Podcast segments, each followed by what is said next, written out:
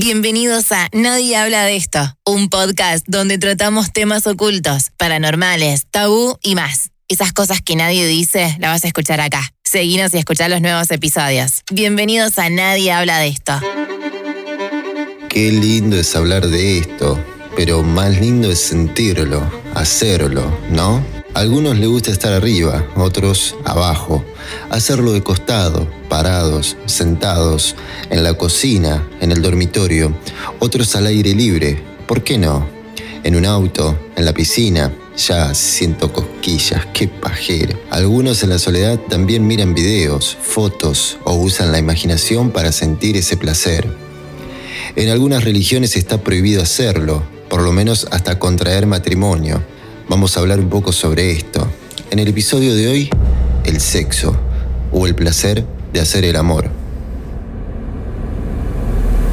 La mayoría de las especies tienen sexo únicamente para reproducirse, pero hay dos animales que lo hacen por placer.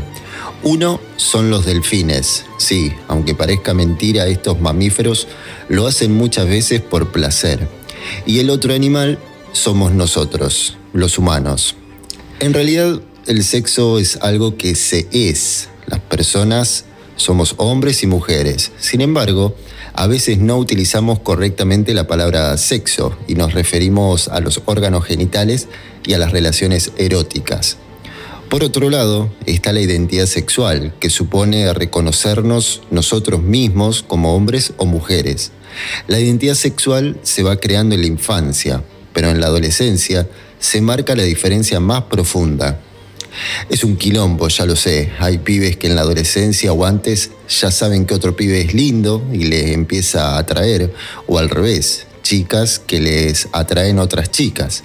El sexo o la sexualidad es algo profundo, no solo escoger, quizá, no sé. Hablamos de sexualidad para referirnos a la forma en la que nos sentimos y expresamos como hombres y mujeres es una dimensión del ser humano que nos permite, sobre todo, obtener placer. Es importante que la vivamos como algo positivo y saludable, que la cuidemos y la cultivemos. El sexo durante años fue o sigue siendo un tema tabú. Tabú es sinónimo de prohibido. Tabú es una prohibición de comer, tocar, decir o hacer algo determinado. Está impuesta por ciertos respetos o prejuicios de la sociedad. Cada día en la era actual puede llegar a ser relativo. Quizá algo tabú para mí no lo sea tanto para otra persona. A pesar de que sea un tema tabú, el sexo es algo fundamental para nuestra especie. O sea, si no cogemos no nos reproducimos, no tendríamos hijos, nos extinguiríamos. Desde hace miles de años hay prácticas que nos siguen asombrando y deberían ser algo totalmente normal. Por ejemplo, la poligamia. La poligamia estaba permitida siempre y cuando se respetara la posición de la esposa en el entorno familiar. Esto está apoyado por los textos sagrados de la antigüedad. En el Antiguo Testamento se demuestra claramente que la mayoría de los patriarcas de las tribus del desierto eran polígamos, o sea, los hombres podían mantener varias concubinas. En la cultura hindú, la poligamia fue practicada desde tiempos ancestrales, aunque históricamente la práctica solo estaba permitida a los miembros de la monarquía o en virtud de la riqueza del cónyuge principal. En la cultura musulmana, por su parte, se puede ver en países con tradiciones árabes estrictas como Arabia Saudí o los Emiratos Árabes Unidos, que permiten hasta cuatro esposas siempre y cuando ellas tengan sus propias propiedades y dotes. Esto es un tema tabú, pero tabú en el silencio, creo. Si una pareja es poligámica, a mí me chupa los dos huevos. Y si le tengo que explicar a alguien que esa persona tiene dos novias, le digo, sí, mira, ese hombre tiene dos novias. ¿Qué pasa? No pasa nada. Eligieron eso. ¿Está bien? ¿Está mal? No lo sé. ¿Quién soy yo para juzgar eso? Ahora, ¿qué es juzgable y qué no? Te cuento algunas curiosidades que seguramente no sabías, al igual que yo. Los antiguos consideraban que las prostitutas eran un mal necesario para que los hombres no se corrompiesen, entre comillas, y buscaran coger con otras minas que no sean su esposa. Es más, en tiempo de los romanos existía un tipo muy concreto de prostituta llamada la felatriz. Eran mujeres especializadas en sexo oral y se distinguían por el color rojo con el que se pintaban los labios. Quizá por ahí venga la palabra felatio, ¿no?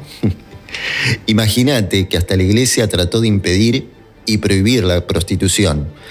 Pero ¿qué pasó? Descubrieron que al mantener relaciones sexuales, sus clérigos, curas o qué sé yo, se mantenían centrados en el camino de Dios, no se corrompían, respetaban a las mujeres y no demostraban prácticas homosexuales. Escucha esto. Los clérigos estaban obligados a aprenderse todas las posturas sexuales existentes. Pero pará, un cura no es humano, no puede, no puede coger, no puede tener sexo con alguien, no puede hacer el amor, no puede hacer lo que Dios mandó al mundo, que es reproducirnos. ¿Qué onda con el cura? ¿Qué onda con la monja? Si Dios mandó a que nos reproduzcamos y tengamos descendientes, ¿por qué ellos hacen eso que llaman celibato, creo? Se casan con Dios.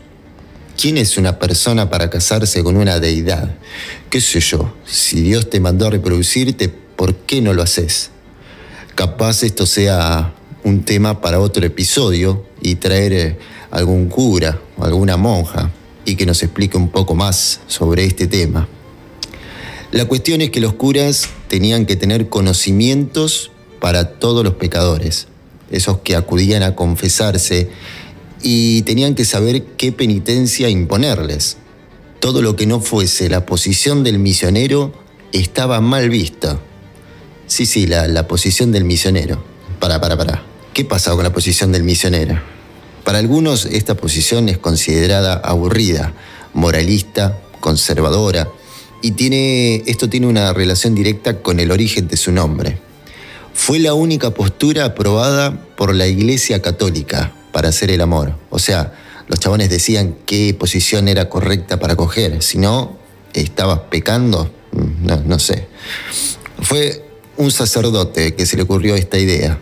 Un, cura, un sacerdote llamado Johannes en el año 1215 fue el primero en anunciar que solo había una postura natural para el coito. Los religiosos que llegaron a América para cristianizarla se encontraron con indígenas que hacían el amor como animales, supuestamente, reproduciendo la clásica pose del perrito. De ahí también la impronta decorosa, condición necesaria para la procreación como objetivo único de toda relación. Y por qué no, marcar a fuego los roles obligados, el hombre activo y dominante y la mujer pasiva y sumisa, súper machista, o sea, el hombre tomando las riendas del acto sin dejar que la mujer hiciese nada más que disfrutar, si es que esa pose le gustaba, digo, ¿no? Es más, yéndonos un poco del tema, la iglesia llegó a considerar la prostitución como un oficio por la salud pública y también importante para el mantenimiento de las actividades económicas de cada ciudad. Vamos a dejar un poco a la iglesia al costado, vamos a comentar un poco sobre posiciones y nada mejor que el Kama Sutra. Todos pensamos que el Kama Sutra hindú es la Biblia del sexo, pero nada más lejos, porque a estas alturas los egipcios ya habían practicado todo lo que contiene y más. Uf, estos egipcios siempre estaban avanzados en todo. Esto lo cuenta el papiro erótico de Turín, un documento satírico, erótico, que recoge nada más que dos escenas sexuales, bastante surrealistas, en la que los hombres aparecen representados de forma grotesca y las mujeres en todo su esplendor. Sin embargo, casi todo el mundo conoce el Kama Sutra hindú, escrito por el sabio Vatsyayana, allá por el siglo XV, y se ha convertido en el mayor referente sexual del mundo antiguo. El libro recoge nada menos que 64 posturas, a cada cual más exótica en su parte más conocida. Otra cosa que está relacionada con el sexo o con el placer individual es la masturbación.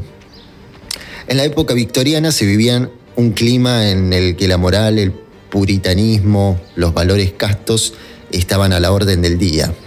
Matrimonios de conveniencia, en la que las mujeres debían ser fieles y servían a su casa o ser esclavas, y en un momento en el que sexo y placer no tenían nada que ver.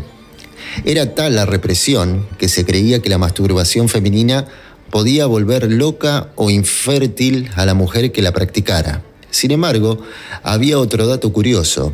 Existía una enfermedad, entre comillas, propia de las mujeres, conocida como histeria femenina, en la que las mujeres mostraban síntomas como la irritabilidad, el insomnio o la pérdida de apetito, y que los médicos interpretaban como deseo sexual reprimido. Para curarlo, les masajeaban los genitales hasta que alcanzaran el orgasmo.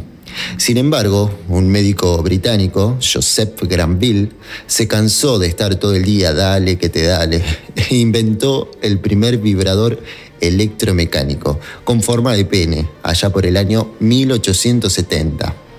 El aparato fue todo un éxito y fue capaz de aliviar a las pobres enfermas en menos de 10 minutos. Bueno, este último artículo fue sacado de un diario de España. Yo no sé si la llamaría enferma, sino que quizá le faltaba algo y ese aparato le quitó el estrés de tener maridos medios pelotudos, no lo sé, o muchas veces no tenían marido, pero le faltaba esta información sobre sexo que ahora sabemos, qué sé yo. Siguiendo un poco el hilo del episodio anterior de astrología, el sexo está ubicado en la casa 8. Quizá te importe un carajo sobre astrología, pero te lo cuento igual. La casa 8 podría ser una de las más complejas ya que abarca muchos aspectos profundos de la mente, entre ellos algunos muy oscuros. Simboliza nuestra generosidad hacia el mundo y muchas otras áreas relacionadas. La confianza es algo muy importante de la vida, no solamente la que le brindamos a los demás en nuestro entorno, sino la seguridad que tenemos con el mundo en general y también con nosotros mismos. La casa 8 va mucho más allá del sexo y lo superficial no trata solamente el dónde, cuándo y con quién. También implica el cómo nos sentimos, si de verdad queremos hacerlo y qué tanta confianza tenemos con esa persona. Abarca los vínculos románticos más profundos y apasionados, refleja cuánto se ama a esa pareja y la forma de demostrarlo, sobre todo en el sexo, ya que no solamente escoger, es entregarse en cuerpo y alma a esa persona con todo lo que implica. La octava casa también refleja este mismo lazo de confianza y entrega, pero hacia otras relaciones, como son los amigos y la familia. Sí, todo eso está involucrado en la casa 8. Por último, esta casa también personifica la parte más oscura del ser humano, trata nuestros misterios, anhelos y fantasías más profundas, pero que no son bien vistas por muchas personas. No muchas personas son capaces de mostrar su verdadero ser al mundo, por temer al desprecio de los demás, y eso es apenas en el aspecto más superficial. Imagínate que comentás en voz alta tus ansias más oscuras y seguramente muchos no te van a ver con buenos ojos. Quizá por eso el sexo es tabú, Quizá por eso el sexo es algo escondido y también reservado. El sexo es una acción de intimidad profunda y cuando lo decimos a los demás o comentamos las cosas que hacemos, nos miran como si fuéramos cosas raras. Cada año que pasa, vamos ampliando y creo que las generaciones que vienen van a estar más educadas en cuanto al sexo, pero me refiero al tema de coger, o sea, hacerlo de forma responsable, o quizás se vaya toda la mierda y cada persona va a terminar teniendo como pareja un muñeco. Bueno, eso ya existe hoy en día. Ahora hay muñecas, o sea, hay personas creadas en plástico, látex, qué sé yo qué materiales, personas irreales con las cuales algunos hombres o mujeres tienen sexo o hacen el amor. También hay consoladores, distintos artículos especializados a dar placer a la mujer o a hombres también. Si a todos nos gusta sentir ese placer, ¿por qué no podemos expresarlo libremente? ¿Por qué cuando yo era chiquito me decían que yo venía de una cigüeña, un repollo, no sé qué más historias? ¿Por qué no me explicaban que era parte de un acto natural que sucede entre papá y mamá o bueno, dos personas que estaban cogiendo, ponele? ¿Por qué nos creamos un cuento, una fantasía rara? ¿Está mal sentir placer o sentirse bien?